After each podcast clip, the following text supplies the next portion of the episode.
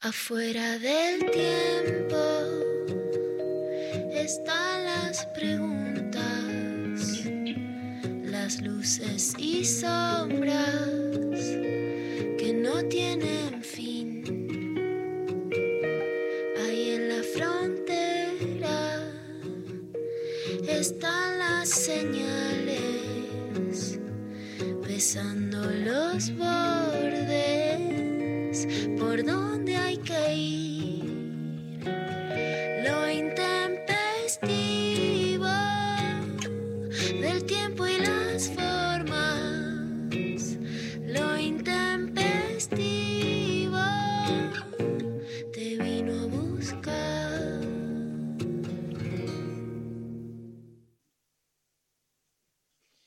Según el calendario Ortis Hortus, que es un calendario latino, ¿sí? Eh, hoy se conmemora en la Argentina y solo en la Argentina, según la investigación de Sophie Cornell, investigadora privada, el Día del Hermano.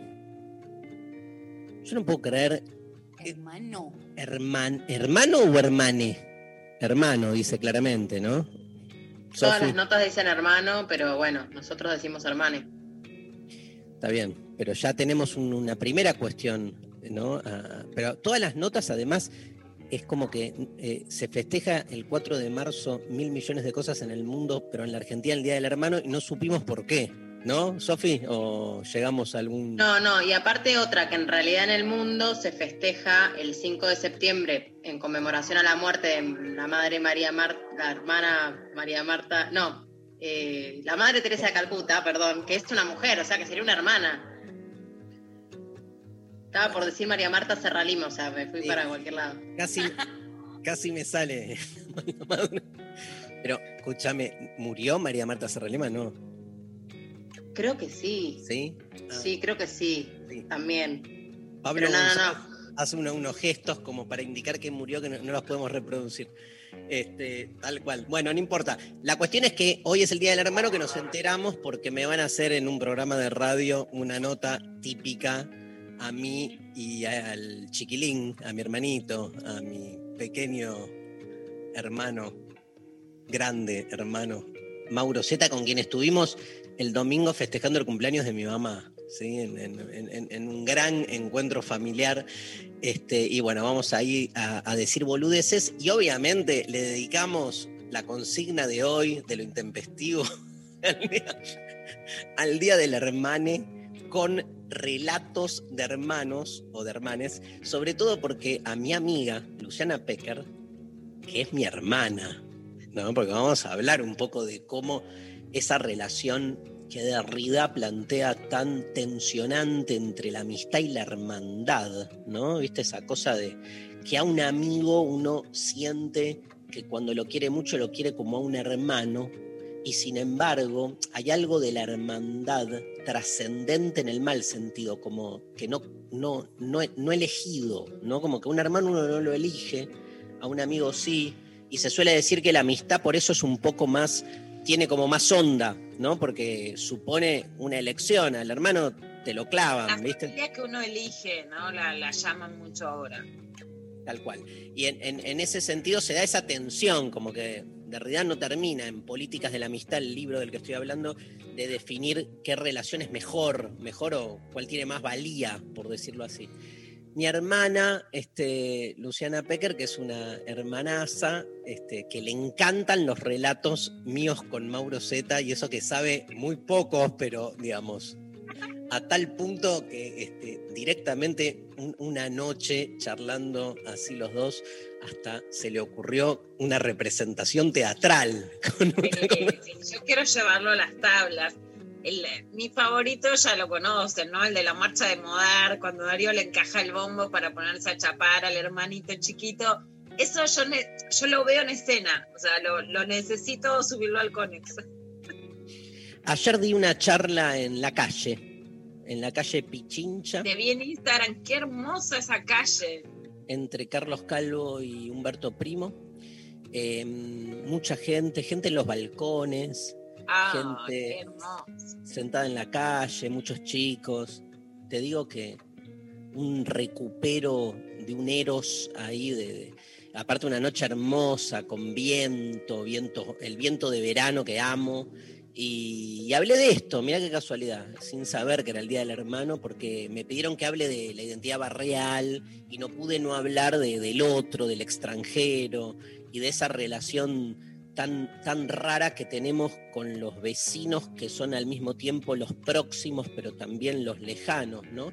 Y recordaba que la primera historia de hermanos, tal vez la, más fundante para la narrativa literaria occidental, es la bíblica y es el primer gran asesinato de la historia. O sea, nosotros entramos en, en una, por decir así, en una identidad literaria donde el primer gran relato es un relato fratricida, o sea, la primer muerte, la primera muerte violenta, social, es eh, una muerte entre hermanos, con un tercer actor ahí, que es Dios, que eh, es muy lindo el relato, porque en realidad Dios recibe la ofrenda de Abel y entonces Caín se siente como el orto, pero no es que Caín, es, muy loco, porque no es que Caín está enojado con Abel, además, está enojado con Dios, porque Dios le recibe a Abel la ofrenda y no a él, ¿no? Este, y entonces este, lo mata a, su hermano con mucho enojo.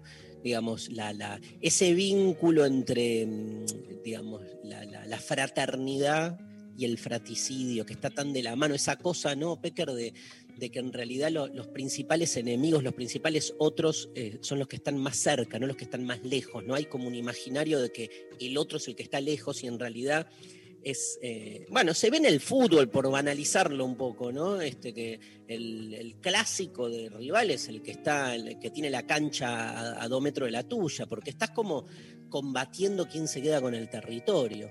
Este, así que con los hermanos, este, me imagino que hay, bueno, hay muchos relatos de amor y muchos relatos de, de peleas este, increíbles. O sea, yo no me peleé tanto con alguien como con mi hermano. Nunca amé tanto a alguien como a mi hermano. Me pasan las dos cosas. Bien, de- demasiado humano, diría Nietzsche, ¿no? Pero de eso se trata un poco eso. ¿Vos cómo te llevas con tus hermanos, este, María Stanriver? Bueno, em, yo tuve la suerte, el regalo divino, de haber nacido hija única y luego en una cuestión de 3, 4 años que em, pasar a ser como la persona con más hermanos del planeta. Así que la verdad que una vida eh, con, con muchos hermanes y muy feliz porque me di cuenta que sin, sin eso quizás no quiero eh, eh, después que venga la secta de hijos únicos a decirme, no, no sé qué, pero digo, yo personalmente, María, me doy cuenta que menos mal, la verdad, porque si no, que embole. Haber vivido todos este, estos años de mi vida sola hubiese sido un garrón. eh, y les amo y me encanta tenerles. Sí es cierto que quizás hay que ver eh, los relatos de hermanos que nos manden. Yo me llevo una cantidad de años considerables con algunos de ellos, entonces quizás esa cosa más de eh, los relatos de cuando sos chiquite y, y sos como más niñe, Compinche. de compinche o de hacer travesuras juntes o no sé qué, no la tengo, tengo otro tipo de vínculo de hermandad que también es bienvenido en sus relatos, esas hermandades con diferencias de edades, eh, pero bueno, nada, amo. ¿Viste, Lula, que ya no, por suerte, cómo fue cambiando el paradigma? Yo soy todavía de la época donde había una diferencia muy taxativa entre hermano de sangre, medio hermano, todavía se No, hablaba... Igual a hoy en día, a priori somos más progres, pero después eh, me he cruzado a cada personaje en la vida diciéndome, no, bueno, pero no son tus hermanos de verdad, si no son de tu mamá y papá. Y yo como, ¿me estás, ¿que vos querés que te caiga a palos? Me estás provocando. Digo, hay gente donde todavía eh, Tranque, al eso. diálogo vos, directo al diálogo. No, es eso se respeta, sí. Le decís, no, porque mi hermano, no, pero no es tu hermano. Sí, es mi- la concha de tu hermana. Eh, la concha de tu hermana. Perdón. Vos, Pecker, tenés dos, do- dos hermanas, ¿no? Yo tengo dos hermanas y tengo locura. Yo soy Frozen. A mí, pregúntame qué serie de Disney me identifica. El amor real es la hermandad. Bueno, para mí es la hermandad el resto del mundo. Es todo. Yo tengo una teoría basada en mi historia, pero la vi mucho.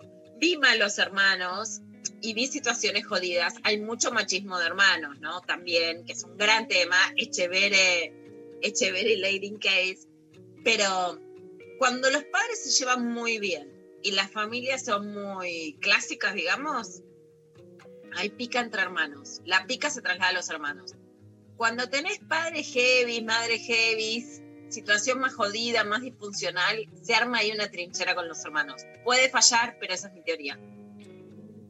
¿A dónde nos llama la gente, María? Bueno, la gente va a estar participando, ¿no? Por un libro. De Luciana Pecker. ¡Uh! Sexteame, sexteame. Luciana, te expropiamos un libro. No sé si sabías. Ay, pero Y da Vamos que se socialice el sexteo.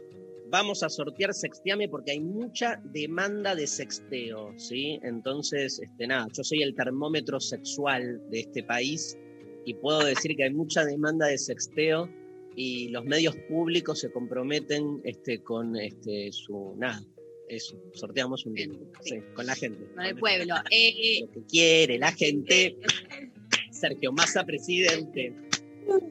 Viene sexteo para perdón, yo quiero cuando llegue el momento, porque va a no llegar. caer en parapente. Perdón, me estaba, estaba, me estaba inspirando. Lo que quiere la gente es sexteo para no caer en parapente. Bueno, Lo único que quiero es que se encuentre eh, a cada dos años el archivo de cuando nosotros empezamos eh, a, a visorar esta situación. Nada Yo, más creo que Cristina, que que, tengan en cuenta. creo que Cristina que está hablando ahora, ¿no? Este, Sí, creo que avisoró Sergio Massa presidente antes de ofrecerle la candidatura a Alberto, ya te digo. O sea, todo eso ya estaba. Ya sea, la vieron todas, ya están más allá. Y nosotros tres nos hacemos lo- lo- los premonitorios. Por cantar un jingle, dejate de joder. yo no hay- ventas común de un camioncito así, bien, bien, política local. no Me caigamos. No caigamos en esa idea de pensar que, que, viste, que el mundo de, de los medios siempre tiene la posta, la, la, la, nada, nada. Bueno, eh, nuestro número de WhatsApp, donde nos van a escribir sus relatos de hermanes para participar por el sorteo del libro de Luciana Pecker, Sextiame, es el siguiente. Anoten, por favor, 11 39 39 88 88, 11 39 39 88 88, arroba lo intempestivo en Facebook, en Instagram, en Twitter pueden participar por todas las vías de comunicación. También nos pueden mandar audios por WhatsApp contándonos sus relatos. Ya estuvieron llegando algunos por Instagram que la verdad, eh, nada, están muy buenos. Relatos de hermanos. Relatos de hermanos. Bien. Bueno, señoras, señores, nos vamos a la pausa. Primera canción, un tema este, que yo les cuento, es uno de mis temas favoritos, que además cada vez que me siento como deprimido o pierdo algo así como el- la confianza en la humanidad, ponele, este, suelo cantar el estribillo de esta canción para mí mismo, entonces me levanto a mí mismo porque yo soy de los que cree que uno es muchos en realidad y en mi interior ha- habita un pueblo. Entonces, el pueblo, el pueblo de los Stanriver, que están acá adentro, que son como los pitufos, así un conjunto de tarados que están peleándose entre sí.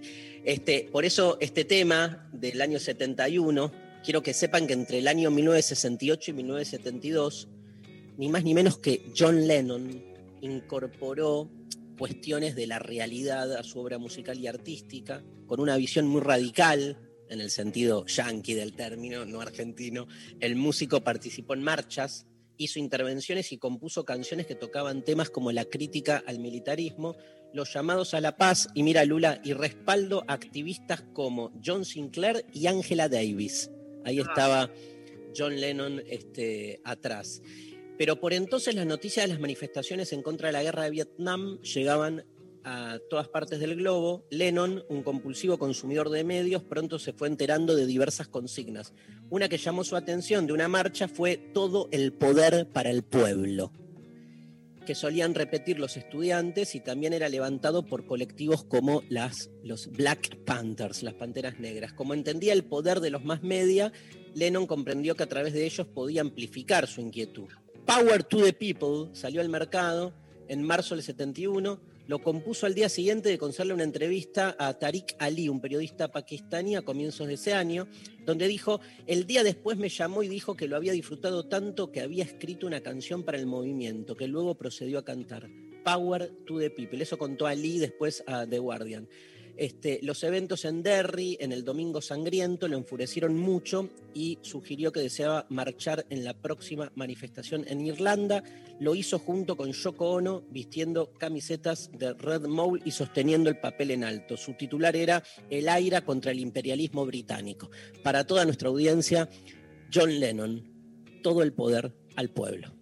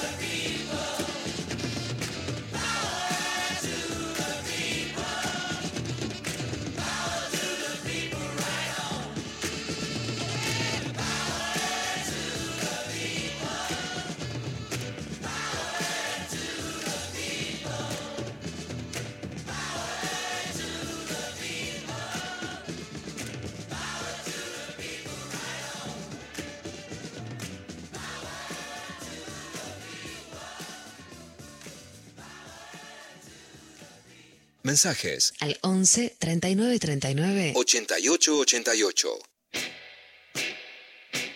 Muy bien, mensajes entonces 11 39 39 88 88, nuestro WhatsApp, arroba lo intempestivo en redes. Por Instagram nos mandan chiquitos de 5 y 6 años, sadres durmiendo siesta, nosotros aburrides, cagamos todo el patio. Cagar el patio me parece, digamos, de una belleza para hermanos menores, ¿no? Como riéndose de aquellos lugares de la intimidad prohibida y normalizada, como dice Paul Preciado en ese gran artículo Mear Cagar, ¿no? Que se llama así, Mear Cagar, donde explica justamente que el principal proceso de normalización se da en lo que después concebimos como la intimidad y el asco, ¿no? El baño. Así que me parece una gran revuelta de la infancia, la revolución de, lo, de la caca. No, no, no. No Ya se me- puede militar esto. la, Banco al revolu- oyente. la revolución de la caca no. Me ha pasado, no de hermano, pero un cumpleaños infantil, donde los niños como travesura untaron sus, su revolución según Darío, su asco por, por, el, por el saloncito. No, no, no la banco, me pongo la gorra. Ay, no, aparte después, tipo, alguien tiene que lavar eso. No, no, No, por eso. Démonos. Viste que hay como, como el permitido que todos. de- para, Ah, para un, próximo- para un próximo programa, para un próximo programa quiero como el anti-permitido, que es eh, en qué, qué situación progre, no digo que sea esta, eh, me- se me ocurrió, qué situación progre, en qué situación progre nos ponemos la gorra. ¿Entendés? Como que todo el mundo dice, no, esto sí hay que bancarlo, y uno dice, no, acá me volví facha. No, yo me pongo la gorra en muchas cosas. Muchas cosas. No, Nos no- ponemos más la gorra de lo que se supone, en general, ¿no? Eso sí. Sí, pero no lo escondo, ¿eh? No como, ah, no. Soy cero, se hace cualquier cosa con los pibes. Claro. Soy estricta. Con la calle también, no creo en está todo bien. Creo en no, loco, ni en pedo me afanás, ni en pedo se permite Claro. Bueno, lo dejamos para un próximo programa. ¿Te gustó la consigna? Me gusta. Más Me- mensajes. Eh, tre- eh, otra de patio, ¿eh? Tres y cinco años. Trajimos una perra abandonada y embarazada a casa. Parió en mi patio. Ah, esa sí es linda. No, esa no. Cagar no, parir sí, obvio. O sea, te- obvio. Imagínate Obvio, que- perra sí, caca no, perra sí. Y pero te tenés, o sea, de repente te tenés que encargar de una perra y todas sus crías en tu patio, que no creo que sea, deben chastrar esa situación. A mí me preocupa el tema de la limpieza posterior y hacerse cargo, la verdad. O sea, Y no, no es- imagínate despertarte o estar ahí que tus hijas te digan, ay, mira, mira, y vas y aparece una- un perro y un montón de perrites. Después, ¿qué haces con esos, per- esos perritos que vas a una veterinaria? A mí me preocupa eso. ¿Hay, hay au- hay audios, González? A ver. Hola intempestivos, qué bueno que volvieron. Les habla Marita. Eh, mi hermano de sangre es una relación para olvidar realmente. Ya no está acá en este plano, pero es esa contradicción de que lo quiero, pero me gratificó con un hermano desde que nací, porque nos llevamos dos meses, que se llama Claudia Val, y no solo él es mi familia, sino que la familia que él formó también lo es. Y es lo más, son lo más. Un beso muy grande para todos.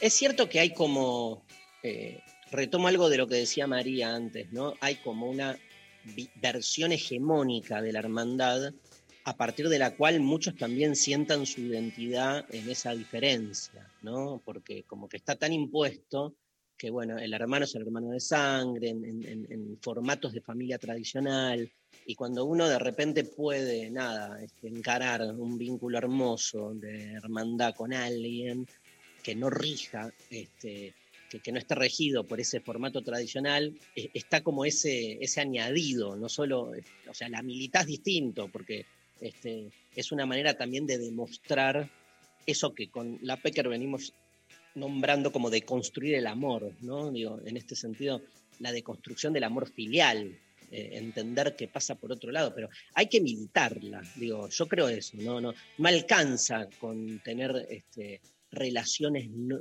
no, no atravesadas por lo hegemónico, sino que este, hace falta militarlo, mostrarlo, sobre todo porque eh, la deconstrucción es una tarea cotidiana, o sea, estás todo el tiempo batallando contra un sentido común que te oprime en ese lugar, te instala un determinado tipo de vínculo como si fuese el normal, ¿no?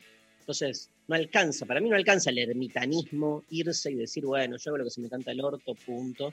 Este, parece que ahí está faltando este, esto. Bueno, como, como escuchamos recién al oyente, o sea, eh, además de, de- de- de su amor por este hermano, la necesidad de también ¿no? dejar a las claras lo que se le juega ahí. Em, María. ¿Más? Sí. Por WhatsApp nos mandan, buen día intempestives, 5 y 10 años. Me encantaba cantar en público para toda la reunión familiar. Mi hermana mayor, con mucha vergüenza, era arrastrada por mí, por mi ímpetu por cantar canciones del coro. Clásico, ¿no? Clásica de, de hacer la perfo adelante de toda la familia y que, Y bueno, que uno de los hermanos no quiera. y no le quede otra. claro. A mí lo que me mataba con Mauro, una cosa que no- no- esto, esto no lo conté nunca, es que nos vestían igual. Y me agarraba una indignación, porque estábamos, a Mauro le encantaba, como típico hermano menor, Yo no Este, puedo creer lo que acabas de decir. Yo necesito una foto de los dos vestidos iguales. Ten- Tengo una foto en la Basílica de Luján, Mauro y yo vestidos igual con esos equipos de gimnasia similar Adidas, pero truchos. Y en el medio la pantera rosa. Mentira. La pantera rosa, que era un, un- un pibe que estaba ahí sacándose fotos vestido de la pantera rosa. La necesito, necesito Yo tengo- esa foto. la voy a buscar. ¿Por qué los vestían iguales? Preguntale a mi Era mamá. muy de esa época, me dijiste. Te paso el teléfono de mi mamá y, No, no, pero una traducción, una explicación de le dije, mame. A mí algo de, de esa época me gusta. Yo hice dos veces como el mismo vestido con mi hija, pero de chiquita. Después, por supuesto, dije, bueno, esto es un chiste. Algo de eso me divierte. Pero además, ¿cuántos años se llevaban? Cinco. Un montón. Odiaba. Después me pasa ¿Vos ponerle lo llevas más que Mauro eso? Sí, sí, ma- para Mauro nunca fue un problema. Hace, Ah, hace, bueno. hace unos años voy en Buquebus a Montevideo a laburar y veo una familia con los dos hijos igual a lo que me hacían a Mauro. y a mí.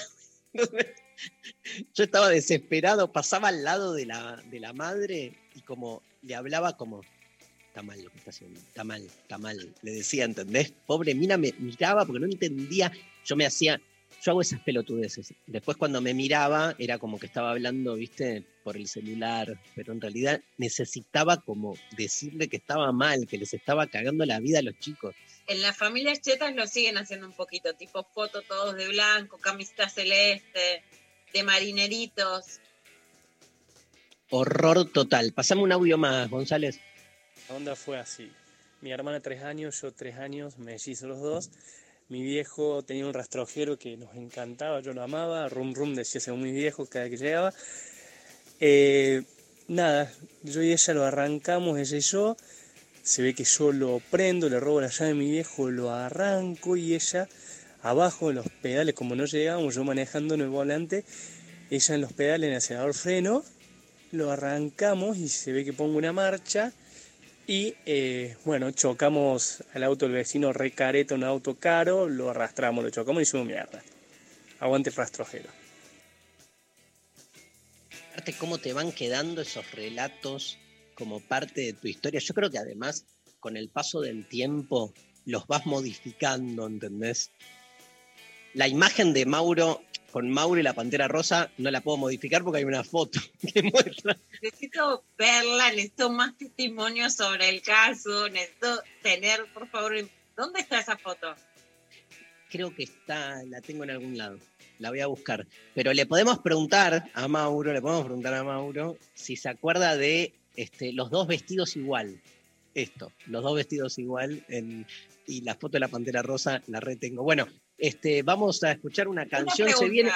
¿Qué? Mauro ¿Qué? manda mucho sticker. Vos no sos del sticker de. Ayer, por ejemplo, me, ma- me manda un sticker. Me dijeron que dijo algo, dije, che, gracias. Me mandó mucho sticker. Vos te difer- por ejemplo, vos no mandás sticker para diferenciarte de Mauro. Eh, mira, no, es que no me. Con Ma- Mauro a mí no me WhatsApp, no me WhatsAppea, me llama. A vos te WhatsAppea, a mí no, no me. O sea, y no entiendo por qué no me manda WhatsApp. Y me dice nada, porque te quiero escuchar. Es un dulce, ¿entendés? Entonces no me manda sticker porque siempre es, es el único llamado que atiendo, te diría. No le atiendo a mi vieja, a Mauro lo atiendo estoy siempre pendiente, además de alguna primicia policial, ¿no? Obvio. Che, se viene, ¿es cierto, Sophie Cornell, que lo tenemos a Luciano Lutero ahora después de la pausa? Es cierto. Y ahí viene con y viene con novedades. Pero no, no hay columna hoy, nos va a anunciar, ¿no? Nos va a anunciar, nos va a anunciar. Pero se abre una, una cosita nueva. Bueno, dedicado a Luciano Lutero, vamos a escuchar este tema del disco Tren de Fugitivos del año 97. Eh, hablamos del soldado y el indio Solari, trago especial al álbum debut del soldado, quien fuera plomo de los redondos y contara con la ayuda de ellos para grabar este disco. trago especial en lo intempestivo.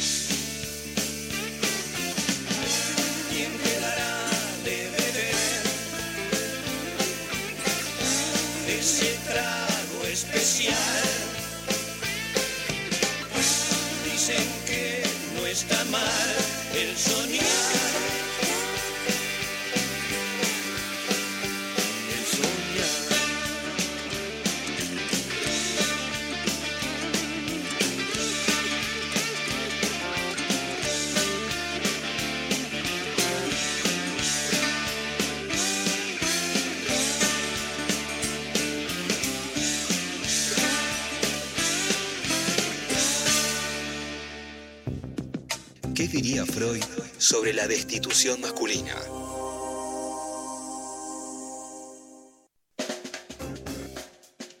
Vamos al aire, ¿no?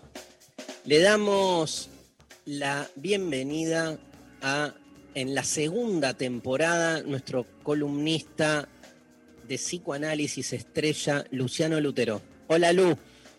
¿Qué tal? ¿Cómo andan chicos? ¿Cómo están? ¿Qué? ¿Una segunda temporada tiene alguna, mm, digamos, uno puede hacer alguna lectura psicoanalítica de la segunda vez, la segunda tempor- temporada, el retorno o algo por el estilo?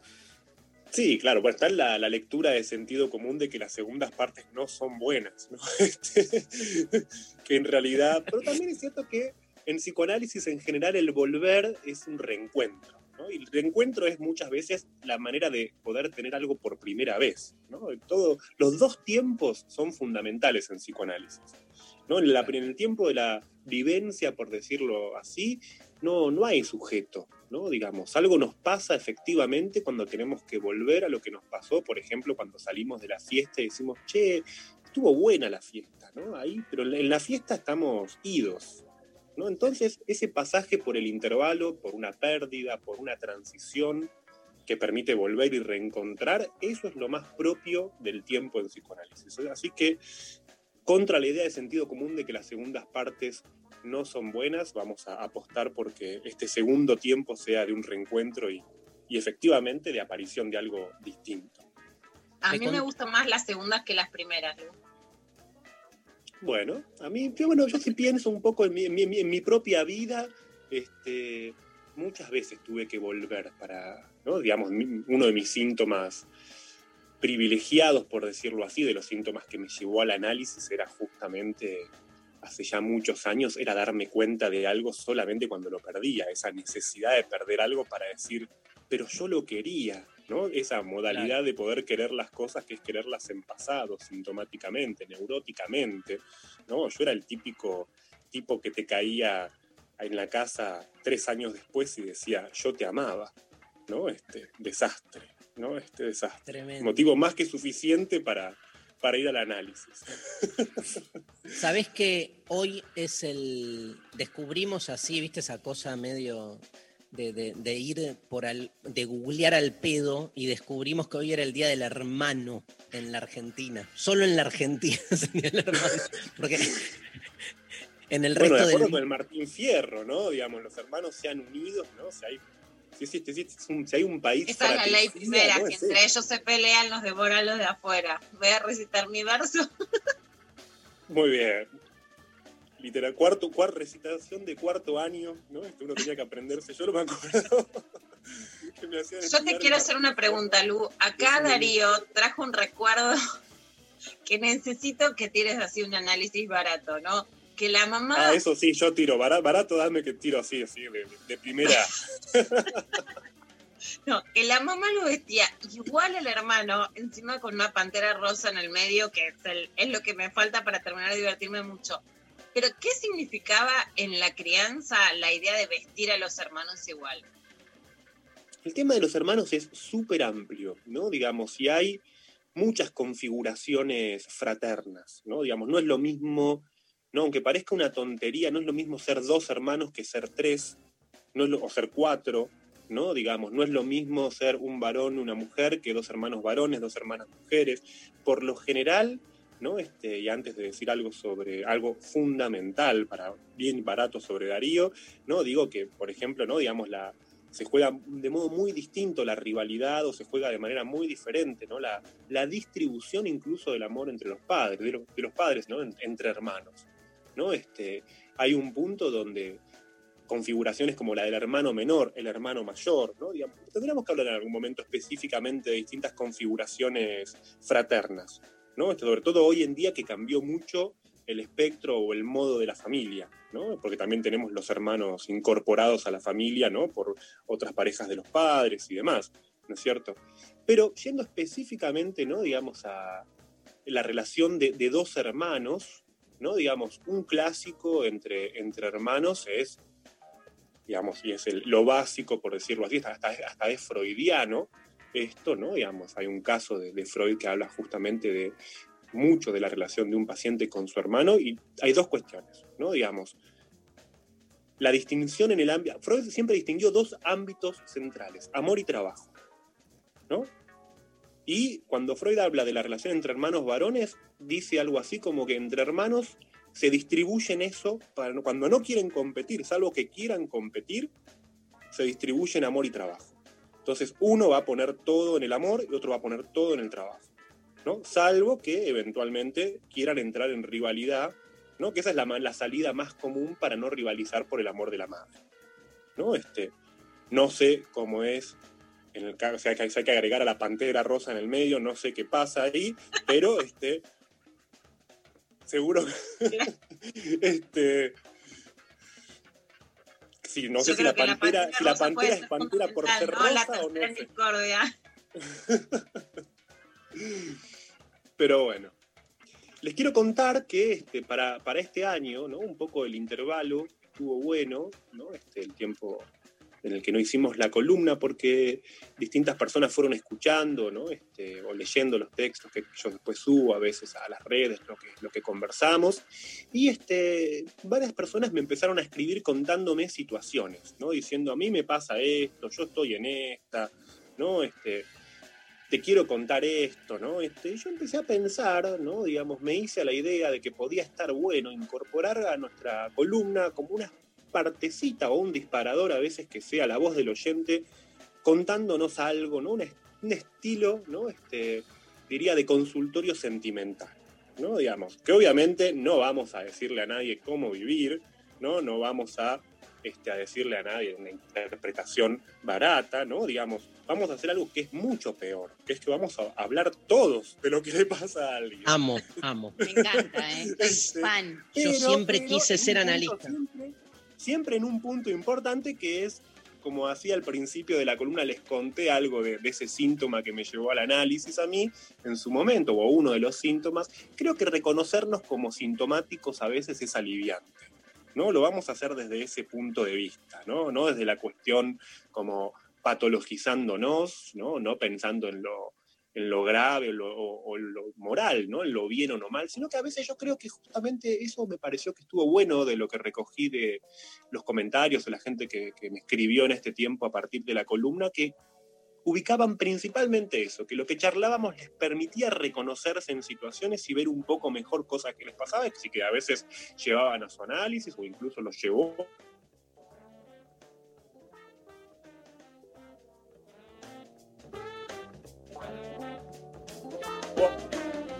a buscarme.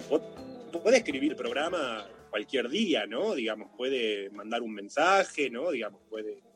Hay vías de hacer llegar, como si fuera una especie de correo postal, ¿no? Este, puede enviar sus Pero al aire. Bueno, si quiere, así se, Ah, así bueno. se anima también, ¿no? Por supuesto, si, si- si les da ganas también, ¿no? Este, del modo que sea, ¿no? Este, bueno, en principio, ¿no? También hay- les, les voy a mostrar después. Seguramente el jueves que viene, cuando tengamos la primera columna, este, voy a.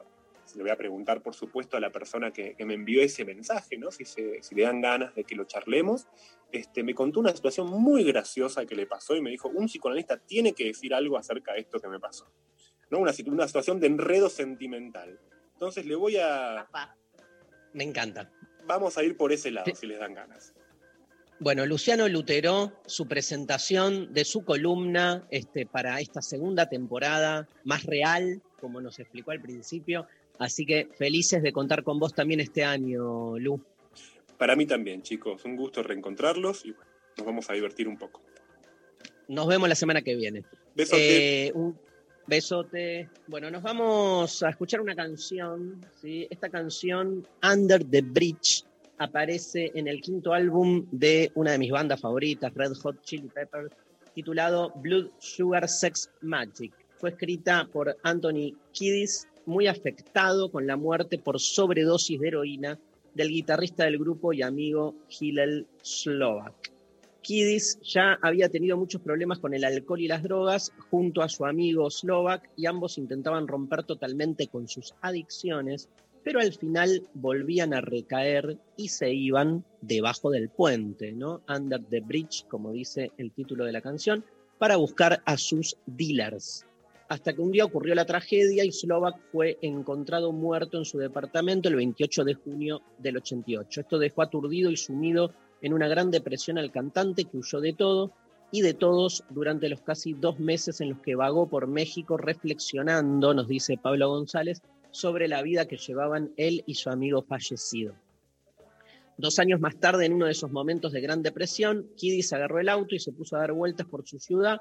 La nostalgia se adueñó de... Es un poeta, eh, González. Se adueñó de él y logró componer una canción en forma de triste balada que terminó siendo el mayor éxito del grupo. Under the Bridge permanece como el simple más exitoso de la banda, alcanzando en 1992 el puesto 2 del Billboard Hot 100. El videoclip fue dirigido por un director del carajo como Gus Bassant y ganó un MTV Video Music Award eh, eh, eh, elegido por los televidentes. Y pensar que casi no llegó a ser incluido en el álbum, Anthony Kiddis no quería mostrársela al productor debido al origen del tema y de su letra Red Hot Chili Peppers Under the Bridge.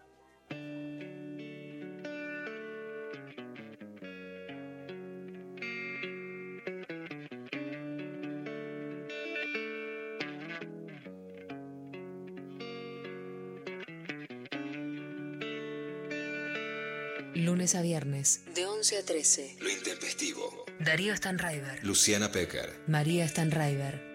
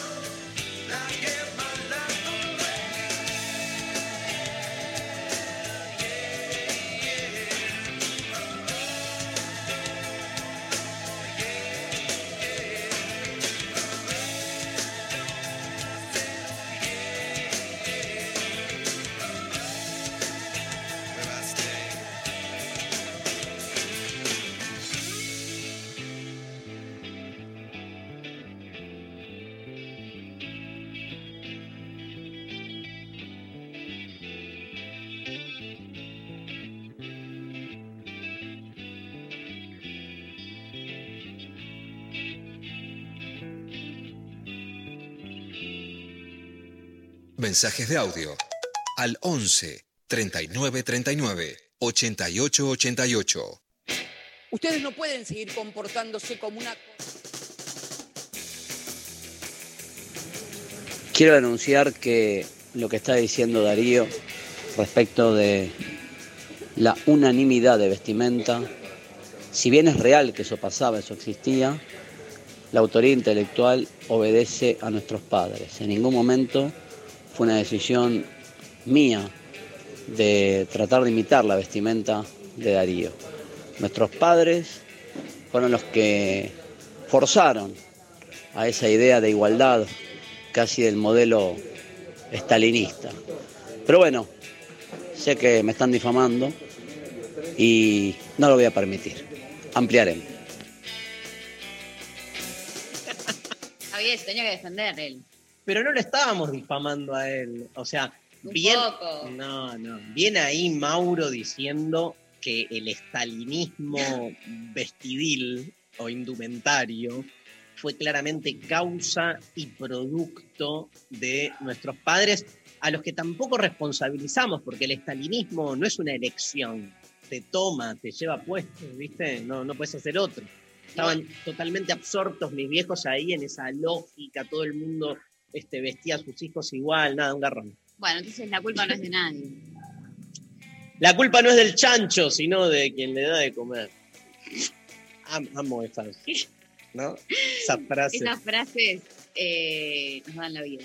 Bueno, mensajes, hay más mensajes. Gracias, Mauro Z. Le mandamos un gran abrazo por estar a mano, ¿viste? Qué genio, qué gran anécdota. ¿Puedo usar María. este espacio para redimirme con mi hermano? Sí. Para, para pedir perdón. ¿Está escuchando? Nah, nah. No, no, no creo, no creo que esté escuchando, pero después le paso el audio. No, porque mm, yo me llevo seis años con mi hermano varón, soy más grande, y durante bastante tiempo, mientras él tenía, no sé, tres, cuatro y yo tendría nueve, eh, jugábamos al esclavo. Yo le ponía un cartel que decía esclavo, el cartel decía esclavo, y le hacía creer que era divertido el juego. O sea, como que era re gracioso que yo le dé órdenes todo el día y que él me tenía que obedecer. Así de déspota fui. Pero bueno, perdón, Pablito, te quiero. ¿Persiste de algún modo esas prácticas de sumisión al otro en Sophie Cornell sin darse cuenta hoy y haces esclaves a otros, este, pero de un modo más solapado y enajenado? No, yo creo que al revés. Cuando me di cuenta de esa de ese demonio, es como que lo di trato de darlo vuelta. Lo exorcizaste, Eh, sí, ya me fui un poco para el otro lado, pero sí, sí, lo exorcicé. te volviste esclava de otros, digamos. Ponele, pues, sí, no sé si tanto, pero sí, sí, sí, es como que no me gusta hacer sentir así a los demás. Este va a ser el tono de las columnas de Lutero haciendo como análisis, barato. Ya con todos nosotros tiene para arrancar. Igual llamalo a tu hermano y decirle, che, fue un garrón esto. Le chupa un huevo a mi hermano. No se debe ni acordar. Ni se acuerda, no importa. Muy grosa, Sofía. Maru, Bueno, nos mandan por Instagram. eh, llegué al mundo. Dos años después llegó mi hermano. Me volví tartamudo de los celos. muy fuerte. Ese es para Lutero. Muy, muy Claro. fuerte. Muy fuerte. Eh, acá también nos mandan, de peques hacíamos que nos peleábamos para que venga mi vieja a retarnos y cuando llegaba nos cagábamos de la risa. Me encanta. Me gusta me esa, encanta. Esa son complicidad es hermosa. Sí. Esas son re lindas. La complicidad me parece un valor fuerte de la hermandad, ¿no? Esta cosa de. ¿No? Re, Sí. total. Eh, este no es tan de hermanos, pero viene eh, de, de algo que charlábamos más temprano sobre patios y caca. Dicen lo siguiente por WhatsApp. Una vez cagué en el patio de la casa de mi tía y fui corriendo a decirle que fue mi primo. La terminamos ligando los dos, mi primo por la confusión y después yo cuando se dieron cuenta que fui el que lo había hecho. Gran anécdota de cena familiar de Navidad. Gran anécdota, pero no para tu primo. tu primo, démosle la voz a, a los excluidos de la historia, claro. Me gusta además la justificación de que todas las cagadas se justifican porque son una gran anécdota. Tal cual, de una. A ver, un audio, Pablo. Hola Dari, hola Lu, hola Mari. Eh, la verdad que mi relación con mis hermanas es más que espectacular y también tengo una hermana muy lejos, eh, y sigue siendo, eh, sigue estando muy cerca para mí todavía. Y tengo hermanas así con bastante diferencia de edad y los relatos son de tenerlas como muñecos para jugar por ahí. Y ahora son todos, son mis compañeras y, y como no vivo con ellas las extraño todo el tiempo. Hay una que es muy pequeña que acaba de entrar a primer año y, y es todo el tiempo extrañarla. Un beso grande.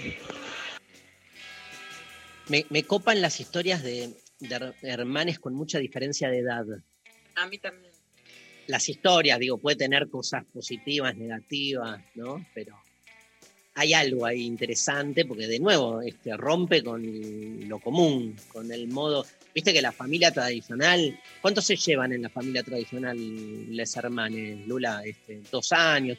Están esos que tienen tres seguidos, viste, vamos a tener hijos todos juntos y después no sé qué. Esas decisiones calculatorias, ¿no? Dos Un años. Es, en realidad el intervalo ginecológico es tres años, pero la chetada, digamos, tradición, familia y propiedad tenía dos años, que no es lo aconsejable para el cuerpo de las mujeres, básicamente, ¿no? Para que se pueda reponer, como si todo muy seguidito. Che, ¿estás para la clavada de noticias? Estamos para la clave de noticias. Entonces vamos a una canción, Pablo, y le damos ahí un respiro y arra- arrancamos con la clavada. Esta canción este, que quiero presentar fue, es de Charlie García. Eh, fue publicada en uno de sus mejores discos, este, como dice el amigo Sebastián Furman, que es Piano Bar, el tercer álbum de estudio en solitario de Charlie, editado en 1984.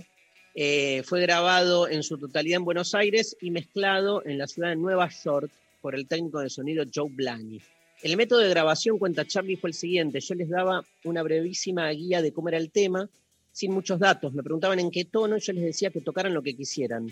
La mano, poné mi micrófono acá, que yo agarro el chinflún y vamos, ¿no? Esta es un poco la forma de trabajar de Bob Dylan y Delton John. ¿Qué tocas? Lo que tenés que tocar, ¿no? Cerca de la Revolución, así se llama el tema, fue uno de los primeros temas compuestos para piano bar, a partir de una secuencia de acordes inspiradas por el hit Venus de Joaquin Blue. No te digo que quedó todo grabado en toma 1, aclara Charlie, pero las bases estuvieron en tres días. Cerca de Revolución está todo tocado en vivo en el estudio. Yo me ponía una vincha para que no se me cayeran los auriculares y me movía para todos lados aren- arengándolo a Iturri o cabeceándolo a Guyot, ¿no? Este, que era la banda de Piano Bar, el, el- el legendario grupo Hit, para avisarle que venía el solo. En ese tema quedó grabado un error. Cuando se resuelve el solo hay alguien que sigue en el mismo tono y parece que se cayera el edificio. Pero la onda del disco daba como para que esos errores formaran parte de la cosa. Es muy interesante porque en Cerca de la Revolución, el estribillo, Charlie canta, se acordarán todos, pero si insisto, yo sé muy bien te conseguiré. Y hubo un, Bien ahí, este, María y el coro. Y hay un gran debate acerca de qué está hablando Charlie. Te conseguiré. Salió Capuzota acá. Pero le- lo- les quiero contar, lo conté alguna vez esto, que este, ese tema a mí me, me partió la cabeza. Yo creí que era un tema de amor. Y me había enamorado de alguien a quien estaba ahí como buscándola y no me daba bola. Cada vez que no me daba bola, yo para mis adentros me cantaba, pero si insisto, yo sé muy bien te conseguiré. Y siempre fue un tema de amor cerca de la revolución, hasta que lo escuché a Charlie. Charlie dijo abiertamente que la canción tenía que ver con las drogas. Y en ese momento me di cuenta que en realidad las canciones exceden a los autores, ¿no? Porque para mí siempre va a ser una canción de amor, de amor fallido, ¿no? Yo creí Como que ibas a decir que el amor es una droga. También. Mira, todas las interpretaciones que podemos hacer. Eh, Charlie García, cerca de la revolución.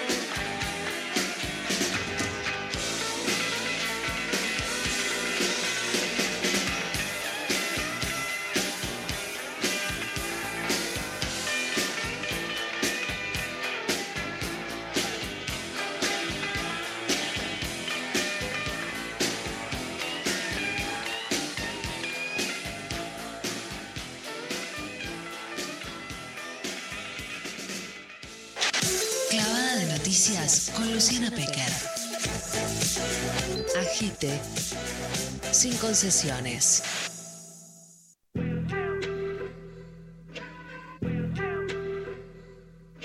Un día super hot, caliente. No volvió la cadena nacional, pero habló Cristina Fernández de Kirchner por Zoom.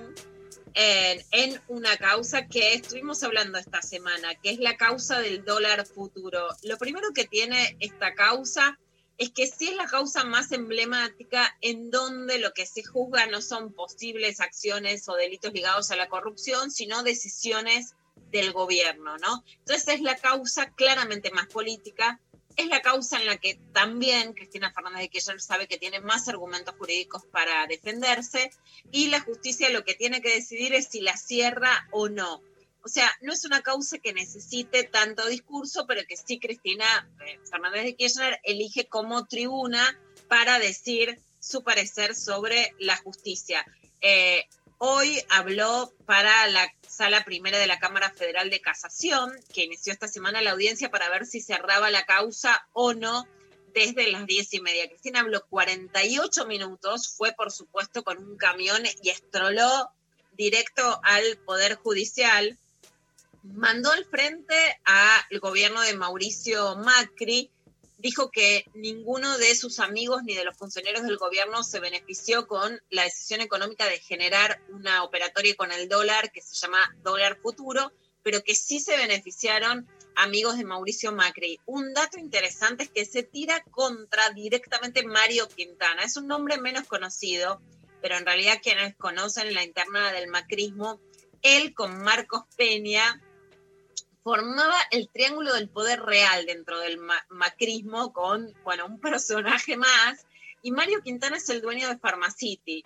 Es un personaje clave, un empresario muy fuerte, que lo que dice Cristina es que él sabía que iba a aumentar el dólar, que se, que se iba a devaluar, y entonces sí se benefició con el dólar futuro y anticipó de antemano las tasas de interés que iba a cobrar. Y como les decía antes, fue el poder real del macrismo. Entonces es clave que Cristina está tirando data para decir contra quiénes está tirando. Les dijo a los jueces que ellos ayudaron a que ganara el macrismo en ese momento, a que el macrismo se endeudara por 44 mil millones solo para hacer campaña electoral y que ahora esa deuda, que es la misma que, eh, por supuesto, Alberto Fernández fustiga, como que va a investigar, va a hacer una querella para investigar ese endeudamiento con el FMI, es el que ahora no permite aumentarles más a los jubilados. En esto, entre otras cosas, vamos a escuchar un poquito de lo que dijo Cristina. Ustedes no pueden seguir comportándose como una corporación, porque además, eh, con la ventaja de ser perpetuos en el poder, porque si bien la Constitución marca el límite de los 75, siempre encuentran algún otro juez que les da una cautelar, un amparo, y siguen después de cumplir 75 años, porque sabe que va a llegar un momento de crisis tan grave que va a ser revisado la totalidad del poder.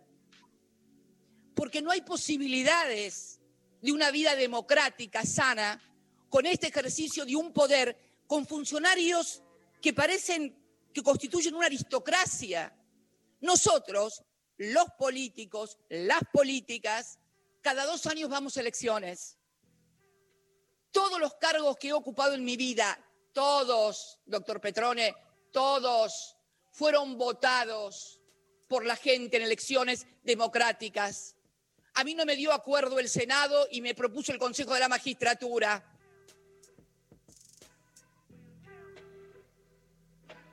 Fuerte, así, a Tranqui. choque. Recordem- tranqui, recordemos que Cristina propuso una reforma judicial que incluía la elección de los jueces por el voto y que esa reforma la frena la Corte Suprema, la que integran algunos eh, jueces y juezas. Elena Hayton de Nolasco es el mayor ejemplo, fue también Fight, pero que ya falleció, que tiene más de 75 años, cuando Zaffaroni, que por supuesto sería un ala progresista y discordante con esta Corte, cumple con la Constitución y se aparta cuando cumple esa edad.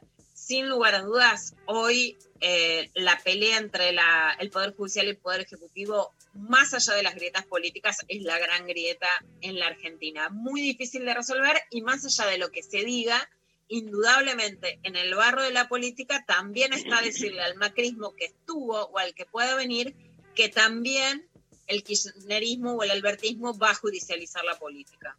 ¿Vos pensás, Lula, que el Poder Judicial, en ese sentido, como eh, en esta nueva contienda que vemos, eh, pelea por sus propios intereses, defiende intereses, digamos, de, facción, ¿no? Por decir así, eh, o, está más implicado con algún u otro movimiento político, ¿no? Digo, porque este, viste que hay acusaciones varias, ¿no? Digo, de parte del Ejecutivo, pero también muchas veces la oposición sale a discutirle y a- a- cuestionar a la justicia por fallos que parecerían estar a favor del gobierno. Digo, ¿vos lo ves así como un tercero en discordia que se mueve por sus propios intereses o lo ves más ligado al Poder Judicial como corporación, al poder económico y por lo tanto a determinado tipo de representación?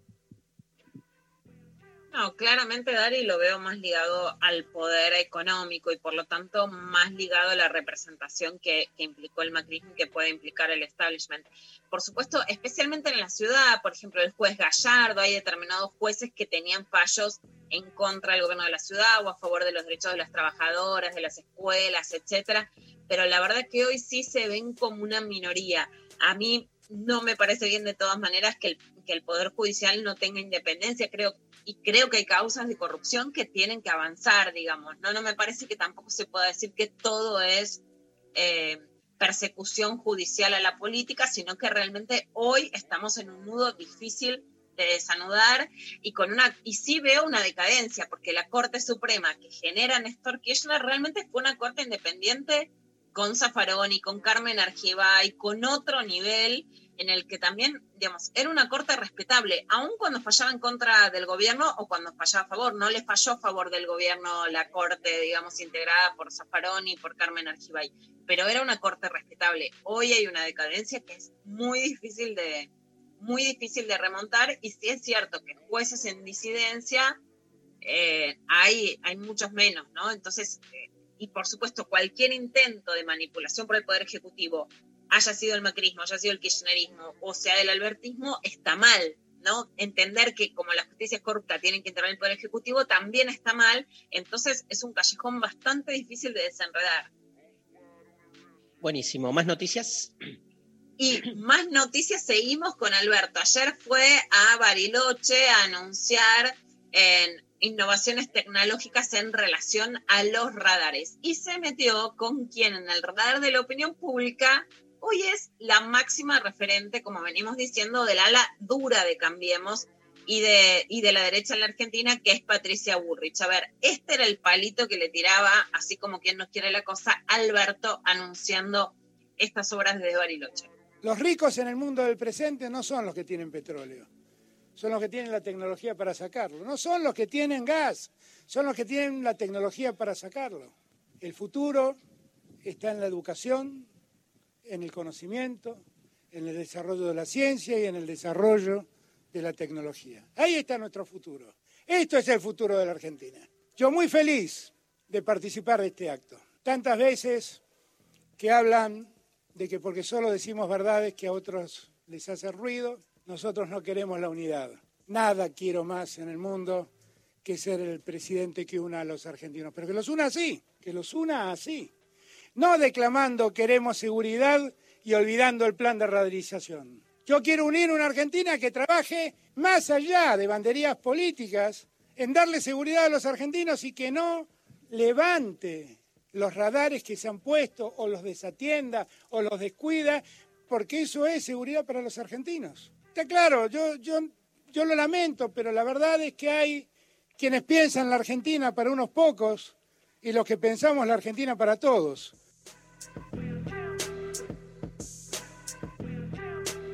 Bueno, también un clima ultra hot, ¿no? Eh, lo que dice, por ejemplo, el diario Perfil es que este discurso de Alberto ya muestra que empezó la carrera para las elecciones legislativas. ¿Por qué? Porque Alberto sube el tono de disputa y en realidad ahí la acusada es Patricia Bullrich, como estamos diciendo, que todavía por supuesto que no están cerradas ni las listas, pero que se supone que va a encabezar la lista de las elecciones legislativas y claramente además es la vocera de los sectores más duros de Cambiemos y se dice de Mauricio Macri. El palo era a Patricia Bullrich, que fue la ministra de Seguridad y que decía que eh, no había cumplido y ni siquiera instalado los radares. Lo dijo en Bariloche en el INVAP.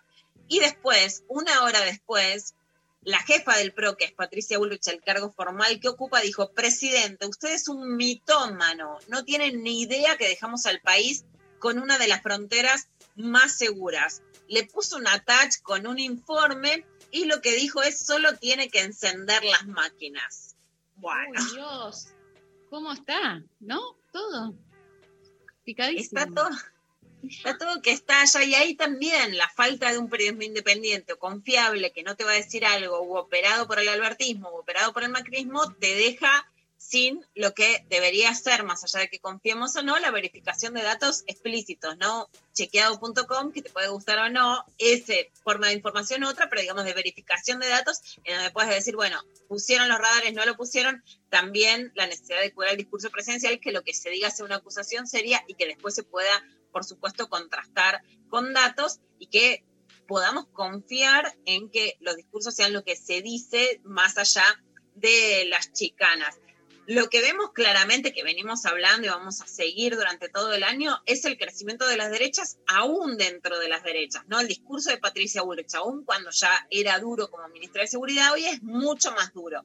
Bueno, ¿qué está pasando en el mundo con este crecimiento de las derechas? Y en esto eh, es realmente interesante pensar, bueno, qué pasa en Alemania y la noticia que se dio ayer de Alemania, en donde el gobierno decide, y lo dice así a las claras, que va a poner a sus servicios de inteligencia a vigilar al partido ultraderechista Alternativa para Alemania. Está así como en un castellano neutro, pero nos sirve para entender qué pasa en Alemania y cuáles pueden ser los debates posibles, si estemos de acuerdo o no, en Argentina con estas ultraderechas.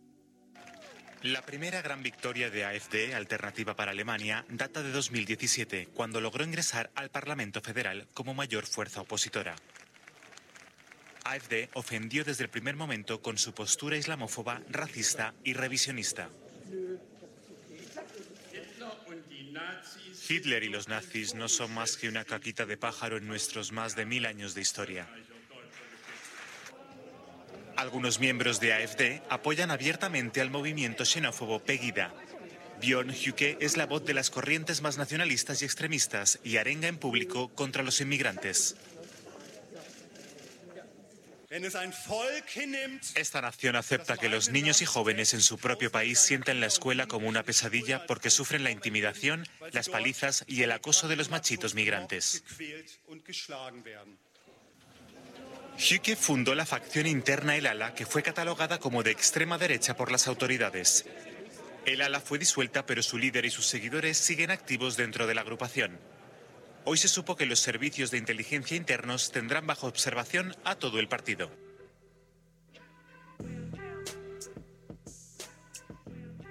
Bueno, fuerte porque lo que dicen es que, digamos, si vos crees en la democracia, por ejemplo, si hoy la Argentina anunciara que los servicios de inteligencia van a investigar al partido de Milei, ¿qué nos parecería? ¿No?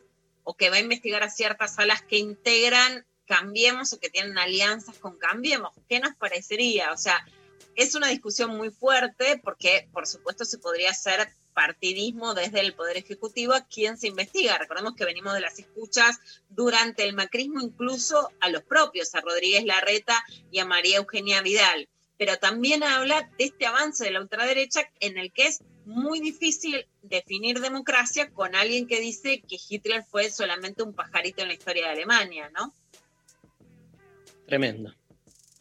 Así que, bueno, Es un muy- debate Sí, no, muy impactante, ¿no? El, el- el cada vez más crecimiento de estas posiciones, este, enfundadas también como en, en- en el derecho, ¿no? Es, es muy loco la paradoja que se arma eh, de aquellos este, que, que se abrogan un derecho a manifestar eh, ideas que tienen como objetivo la destrucción del otro. Digo, es la típica paradoja de la democracia, ¿no? Que no está resuelta, por eso es un trabajo permanente, tratar de entender eso, ¿no? O sea, este, eh, ¿dónde pones el límite? Tiene que estar muy justificado, ¿no? Porque me parece que si no da justamente para que este, te acusen de que sos vos el antidemocrático, ¿no? Si vos salís a, a reprimir ciertas manifestaciones. Entonces, este, cambia como, invierte el, el- el valor de la culpa. De repente el antidemocrático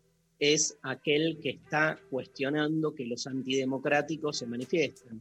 Nada, es esa circularidad de mierda que me parece que por eso se vuelve más importante ahí conocer bien la data, que cada caso no es igual, además, ¿no? No, este, esto de no es todo lo mismo me parece clave. Yo cuando est- estas situaciones paradojales, ahí soy como militante, fanático de este, un, desarrollo bien eh, intensivo y bien claro de los factores que este, eh, existen en ese lugar, en ese momento y en esa situación. No es lo mismo un partido en Alemania que en Argentina, no es lo mismo en Argentina eh, Cambiemos que eh, otras agrupaciones, no es lo mismo al interior de Cambiemos, eso hay que saberlo. Las bolsas mortuorias, por ejemplo, está bueno entender, digamos, este, eh, de quién fue, expresión, que no es, no es lo mismo, digamos, todo cambiemos, porque si no, uno termina repitiendo esquemas muy parecidos. Me parece que esa diferencia es clave.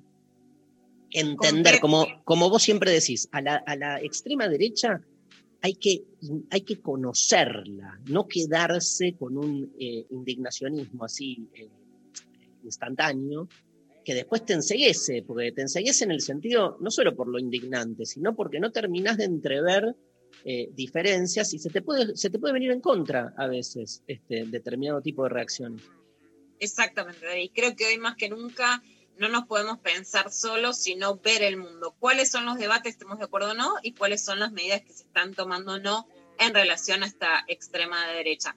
En la Argentina nos acercamos al 8M y ayer un informe de la Casa del Encuentro muestra que desde el primero de enero hasta el 28 de febrero del 2021 hubo 50 femicidios, un transfemicidio y cinco femicidios vinculados de varones. Para explicar esto, Mari y Dari, ¿qué son femicidios vinculados de varones? Cuando matan al hijo varón para hacerle daño a la mujer, cuando matan a la nueva pareja de la mujer para dañarla Claro. o porque el tipo la quiere defender, cuando hay un tipo de seguridad en la puerta de una escuela, de un club, de un trabajo y es asesinado porque el femicida quiere llegar y matar a la mujer, cuando el padre de la mujer, en donde se refugia la víctima, también es asesinado, para dar algunos ejemplos en la historia de que el odio hacia las mujeres también, por supuesto, termina costando vidas de varones. En este contexto, Gisela Marciota, la diputada, propuso abrir la ley 24685 contra la violencia de género y poner la obliga- obligatoriedad de las tobilleras electrónicas o dispositivos duales. Vamos a ver qué dice. Bueno, en sintonía con parte de lo que planteó el presidente de la Nación en la inauguración de las sesiones ordinarias de este año, eh, que es la decisión del Gobierno Nacional de que sea política de Estado la lucha para erradicar la violencia por razones de género en la Argentina eh, y en función de los lamentables datos que venimos teniendo día tras día, eh, presenté un proyecto que mm, tiene que ver, es un proyecto de ley para modificar la ley 26.485 de protección integral de la mujer. Eh, es una modificación en que para incorporar eh, la utilización de un dispositivo electrónico dual en el caso de aquellos varones que tienen una restricción perimetral porque está en riesgo de vida la víctima, en este caso la mujer, y porque eh, hay lesiones obviamente comprobables eh, que generaron esa perimetral. Eh, me parece que ese dispositivo dual es fundamental porque lo que vemos casi todos los casos es que justamente es la perimetral lo que no se cumple y a partir de eso el riesgo de vida para la mujer. Entonces tenemos que garantizar eh, el cuidado del cumplimiento de esa perimetral y es un dispositivo que existe, que está, que hoy no se usa, que el 50% de estos dispositivos no se están utilizando, con lo cual simplemente es cuestión de incorporar esto a la ley y que de oficio o a petición de parte se coloquen estos dispositivos para proteger a la víctima. Bueno, algunas consideraciones sobre esto. Sin lugar a dudas, más allá de que haya tobilleras o no, por supuesto que tiene que haber un cambio más profundo. Ahora, no pueden seguir existiendo femicidios sin que se usen tobilleras.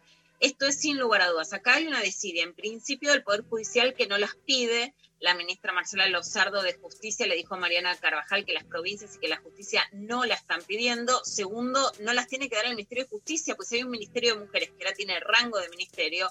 La lucha contra la violencia puede ser interministerial, pero tiene que estar centralizada en el Ministerio de Mujeres y por supuesto que hay que repartirla. No se necesita una ley para que se implemente, pero a veces está bien el empujoncito.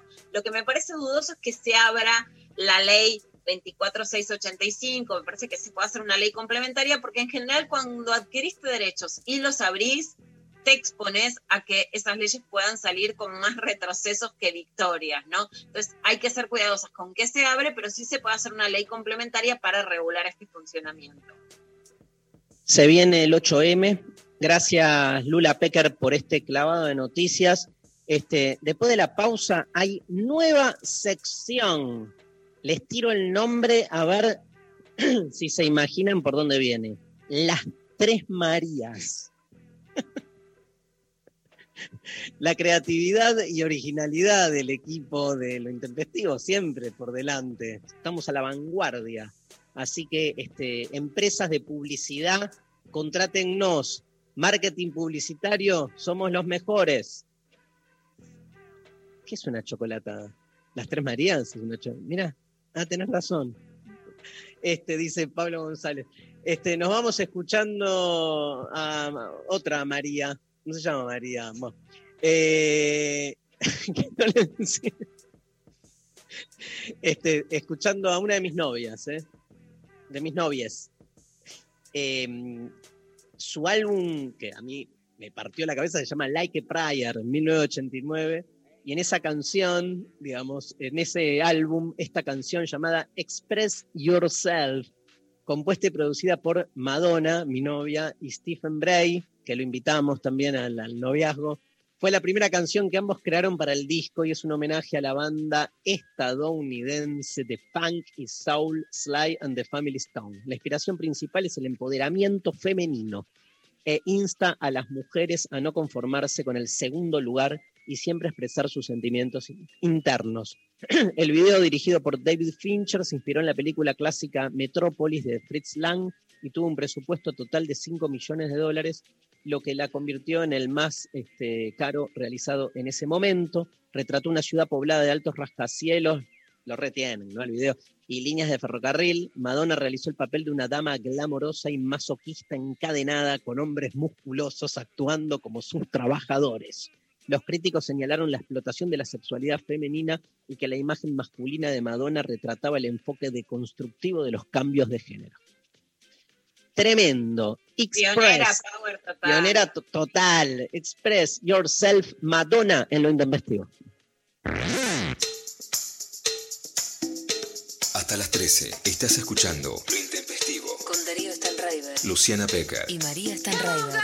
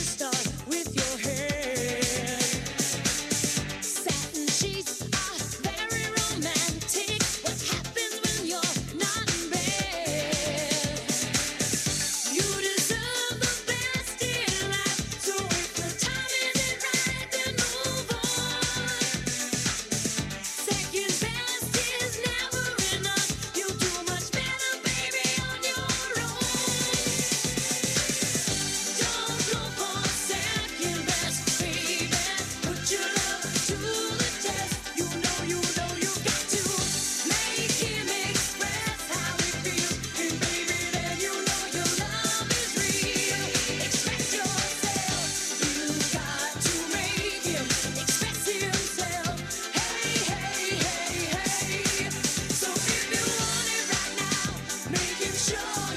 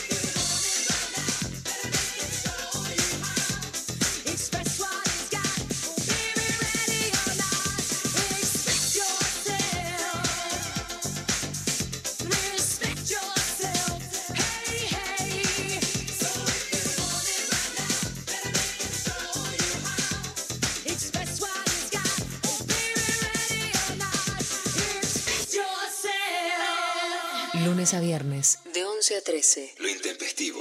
Darío Stanraiver. Luciana Pecker. María Stanraiver.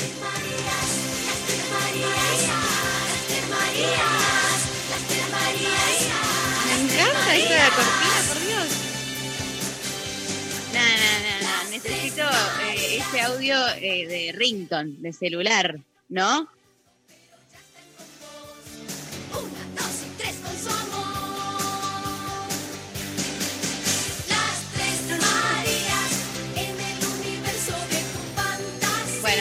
Bailando, no se ve porque esto es, es radio, pero se ha bailado. Bueno, ¿qué tal? ¿Cómo andan? Las Tres Marías eh, empieza el día de hoy, una sección que vamos a estar compartiendo eh, una vez cada tanto, donde vamos a charlar de cosas, algunas eh, recomendaciones, comentarios sobre cualquier tipo de cosa que eh, esté pasando o que yo esté mirando o consumiendo, productos de la industria cultural, eh, cosas de las redes sociales. Hay eh, un collage, un collage eh, de la vida. Pero son, son tres, ¿por qué? Porque hay como tres miradas, tipo la María optimista, la María pesimista. No, no, no. Son tre- tres ¿Vos cosas. no binario? No son binarias, son tres. Claro, ahí tenés. Tres. Tres cosas. Cosas. Tres. Tres cosas, a, a comentar. Perfecto, Distintas. perfecto. Me Bueno. encanta, me encanta. ¿Con qué empezamos? Vamos a empezar con lo que sigue siendo mi, mi gran eh, consumo cultural, televisivo, eh, mediático, Tarkovsky. Tarkovsky. No, chicos, Masterchef. Masterchef. Este año me tengo que subir, Mari. Poneme en autos que me tengo que subir. Bueno, no vengo muy optimista, la verdad, para Oh. comentar a Masterchef de este año. De hecho, bueno, vos no lo estás viendo. No, vi, Este año vi un par y me aburrió. Bueno, me parece que está pasando un poco eso. Hay algo de eso. Eh, yo la verdad es que todavía insisto con, con- con la segunda temporada. Pasó una semana igual, vamos de a poco. Probablemente la Le gente. Claro, todavía se tienen que instalar los nuevos personajes, todavía que superar. Bueno, hablábamos antes con Lutero, ¿no? De la- las segundas temporadas, las segundas partes en general. Viste, uno se queda muy enamorado de los personajes de la primera temporada y es todo muy reciente. Entonces, como ya buscar un reemplazo es como que cuesta. Eh, es cierto que también los personajes eh, esta temporada son otros, hay como mucho estereotipo muy remarcado. No sé, Luciana, si sabés qué tipo de personajes están participando, te tiro un par, por ejemplo. Contame. Está, eh, está, lo tenés a Alex Canilla, que es como la estrellita de este año. Lo retengo. Me, me, es lo que más vi comentando en las redes. Es que es ¿Qué te lo que más marcó. con Alex Canilla. Eh, yo pensé que, yo siempre supuse que lo odiaba y la verdad es que en el contexto en el que está, eh, se come el programa y casi que solo te divertís porque lo escuchás decir cualquier cosa, entonces como que hay mucha gente que, eh, por ejemplo, yo ayer tuiteé preguntando qué le pasaba al pueblo con esto y una persona me respondió, lo sigo por canilla, pensé que lo iba a odiar, pero es el alivio cómico y se roba todo el programa. Y un poco de razón para mí tiene, también les quiero comentar que hice una La encuesta. Ingrid Beck obnubilada por Alex Canilla y me sorprendió. Salió de lo esperable, por lo menos. es que de repente hay una bancada de, una, de un sector de, de- de la gente, de la población, de Twitter, que la está bancando mucho y eh, sorprendió, sorprendió completamente. La, saqué una encuesta ayer en Twitter, votaron 916 personas Ah, un montón. y dice, la pregunta era, para quienes habían visto la primera temporada, si continuaba en esta segunda, 40% respondió que lo está siguiendo, que está mirando la segunda. Un 34, bastante cerca, dijo que solo de vez en cuando. Y un 26 que no, que no lo está viendo, que les parece malísimo. ¿Por qué? Eh, aburre ya un poco, ¿no? Se vuelve Yo un poco repetitivo. Ah, ¿votaste? ¿Qué votaste? Que la segunda. Que no lo estás ¿Que de viendo vez en porque es cuando? malísimo. Claro. Ah, Pará, ¿no lo estás De viendo? vez en cuando. De vez Ah, en cuando. Yo lo veo. O sea, María lo ve, entonces este, cuando coincidimos, este, obvio, me prendo y lo veo. Pero escúchame, te hago una pregunta. ¿Está mal comparar todo el tiempo con el Masterchef anterior? Tipo, ¿quién es la Analia Franchín? ¿Quién es el mono de Capanga? Viste que uno es como que toma. y pero es que Está mal. no está tan mal. porque hay algo de que ellos buscan un elenco y una y un tipo no de personajes Un como rol. que está el cupo eh, popular el cupo cantante el cupo cheto El cupo lésbico. el cupo eh, no hay ahora en esta. En esta no hay. No, no, no se sé. nos fue a la mierda lo- lo- no hay no estaría siendo muy inclusivo Eh, Pero el Bueno, anterior sí. Andrea Rincón, que además vamos a decir está que Andrea Rincón que la está no rompiendo es- toda por lo menos no es heteronormativa. Sí, sí. Y total está también Mario Donnell que fue como una Es- incorporación es el cupo nerd. es como el, el- el cupo no tan eh, No había. ¿Quién es? Boyolmi. ¿Quién estaba en con él, algo así. No. Como que sale un poco de la norma tele, ¿no? Famosos celebrities, así más de, de la farándula. Eh, ahí está el cupo eh, futbolista barra basquetbolista eh, recuperado. Echaron ya uno. Hay uno que ya voló.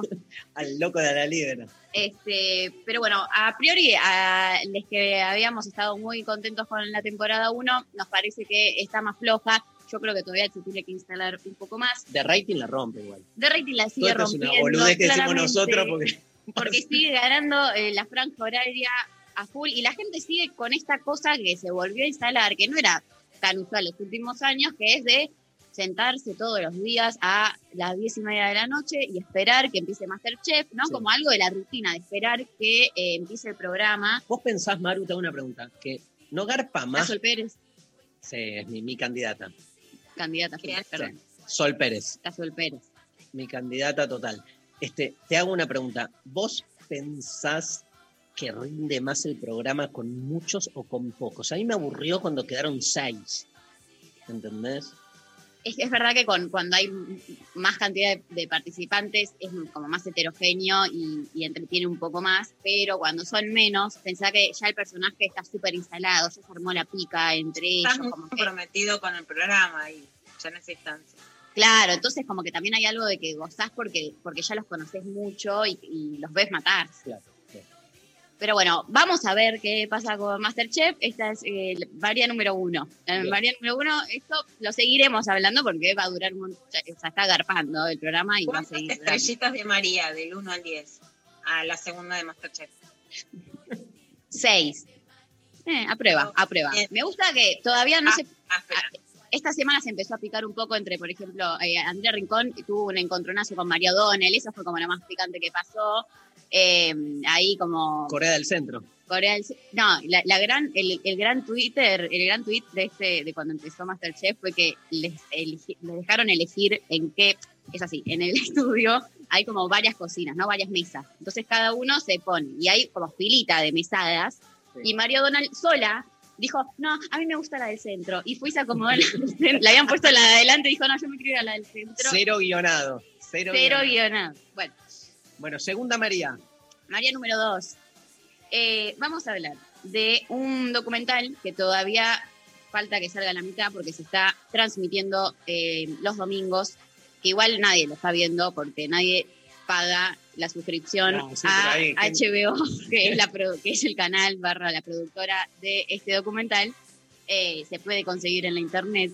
Yo, la verdad es que tuve que hacer eso. Eh, estoy hablando del documental que se llama Allen versus Farrow. No sé, Luciana, si estás al tanto de que salió este documental polemiquísimo. Eh, polemiquísimo, no el documental. Tremendo, tremendo. Sí, Yo lo o sea, vi. sí, Tremendo. pero polemiquísimo, ¿no? Sobre el tema, el que aborda. El documental que hasta ahora salió solamente dos capítulos, faltan otros dos. Básicamente nos cuenta eh, la historia de eh, Dylan Farrow, la hija de Mia Farrow y Woody Allen, y su denuncia hacia su padre por abuso sexual cuando ella tenía siete años.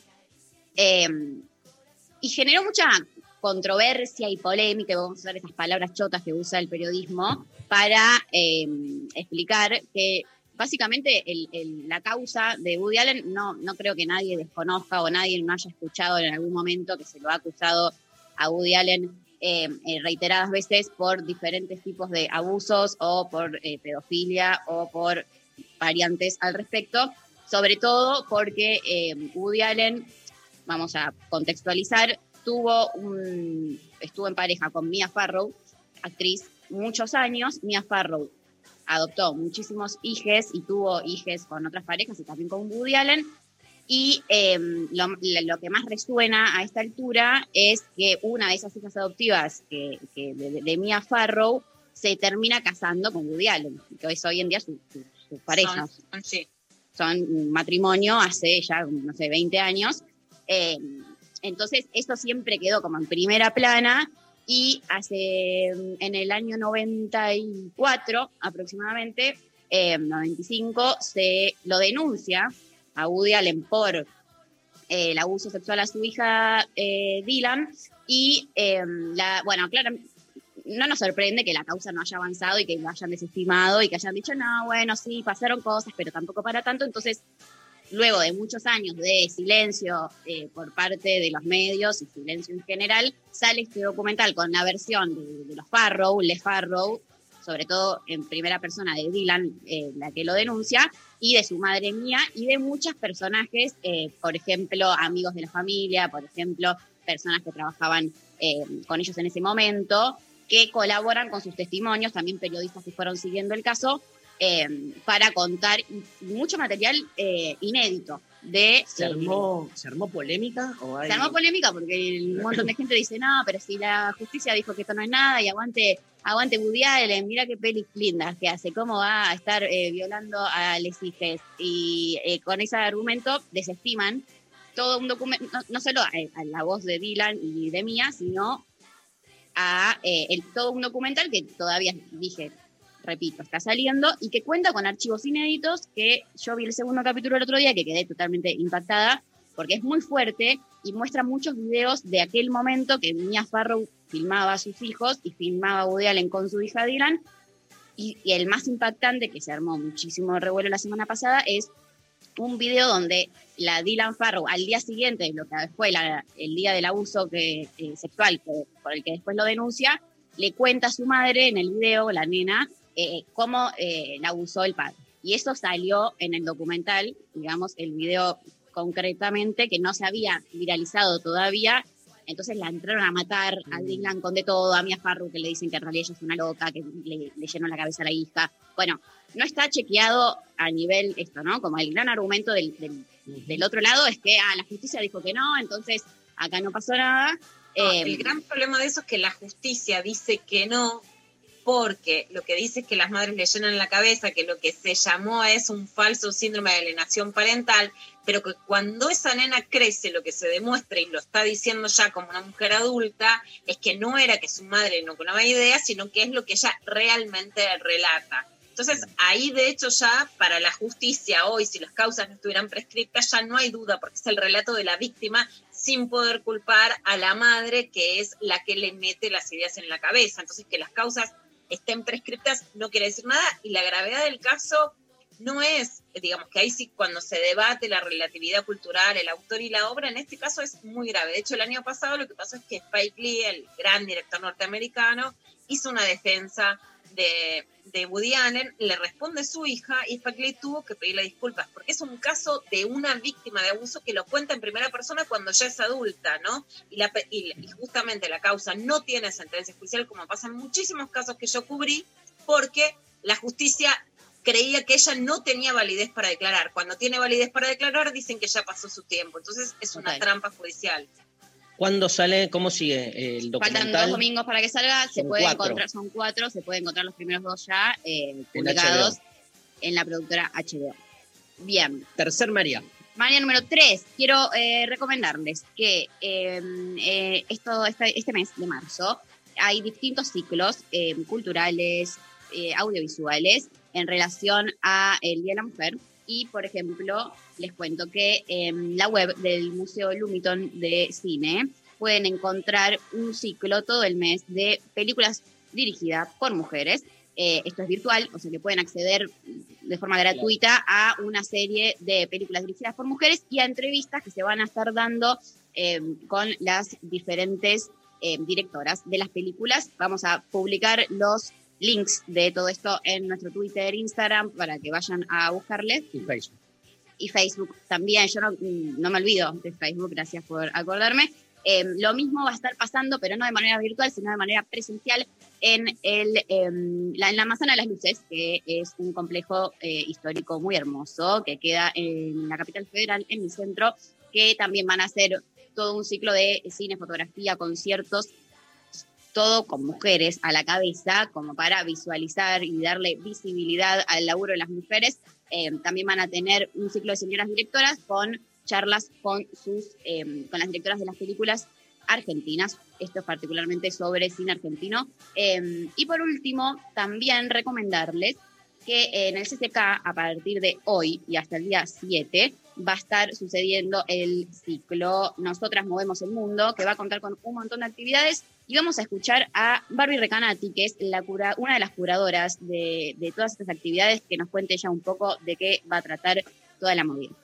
Hola, ¿cómo están? Mi nombre es Barbie Recanati. Me conocen de programas como Icupay por Radio Nacional o tal vez como música, pero este audio lo dejo eh, como trabajadora, asesora del Centro Cultural Kirchner, donde estoy participando de un montón de proyectos que van a suceder entre el 4 y el 7 de marzo. Les recomiendo que se metan a la página del Centro Cultural Kirchner en Instagram y estén atentos para cuando salen las entradas para cada evento, porque por protocolo hay poquitiquísimas entradas por evento, pero la mayoría, no, el 100% van a estar por streaming y los van a poder seguir desde el YouTube de- del Centro Cultural. Y hay eventos, está el agite literario donde pueden eh, recorrer todo el centro cultural a través de un montón de, de performance y eh, diferentes expresiones artísticas eh, alrededor de la poesía.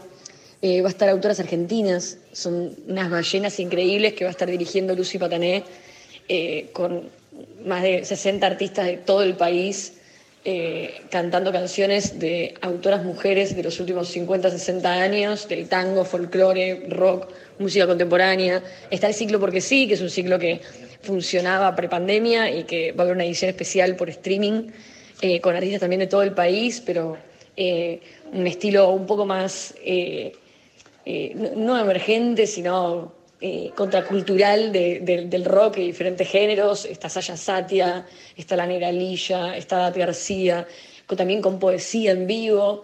Y está mi proyecto favorito, que va a estar online el 7 de marzo, que son 30 años después de Mujer contra Mujer, el, el disco de Sandra y Celeste, donde hay 10 duplas distintas eh, representando cada canción y, es alucinante. Y esas son solo algunas de las cosas que van a suceder, así que eh, pásense por la página para ver eh, qué les copa más. Ojalá consigan entrada y si no, lo pueden ver desde cualquier lugar del mundo por streaming. Gracias, Barbie Recanati. La foto que, que- que subieron en lo intempestivo Twitter de María Stanriver y la sección Las Tres Marías, ¿vos viste esa foto? ¿La viste, Lula? No. Tremenda, tremenda. Ya estamos más allá de la Venus del Botticelli, o sea, tremenda foto. Este, Gracias. Tuve una, una, tuve una producción para una selfie, eh, me llevó mucho tiempo, la verdad. Un equipo interdisciplinario. Sos de una belleza impam, imparpadeable, digo yo. Me encantó. Gracias, Lula. Sí, buenísima. Qué linda sección las Tres Marías, ¿eh? Me encanta, me encanta. Arrancó María. con Tuti. Ya, me anoté todo. Papel y, papel y, mira acá, me anoté. HBO, a ver si se ve. HBO, pudiera- Te, ano- te anotaste todo. Bueno, Ahí cualquier cosa igual está toda la data la subida a nuestras redes sociales por si alguien se quedó con ganas de volver a chismear. ¿Tenemos audios de oyentes? ¿Es verdad, querido Pablo González?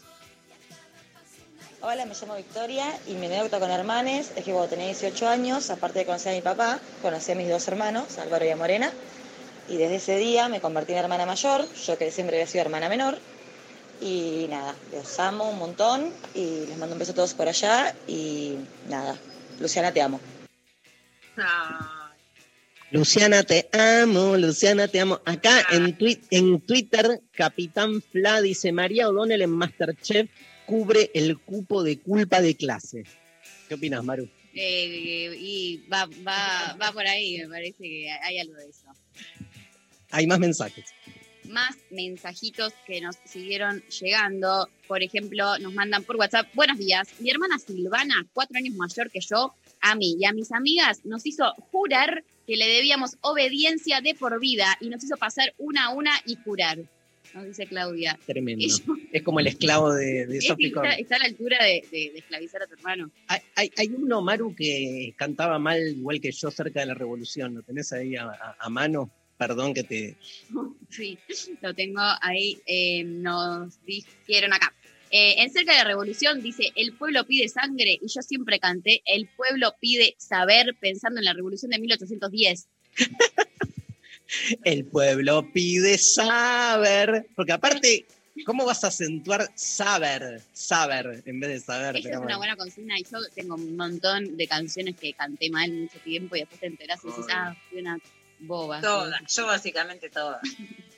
Yo me acuerdo, alguien había escrito alguna vez sobre la canción Cuando de Fandermole, eh, que termina con cenizas negras, bueno, nada, y que era como cualquier cosa, viste que desvirtuás la canción. Bueno, vamos a, a jugar un poco a eso.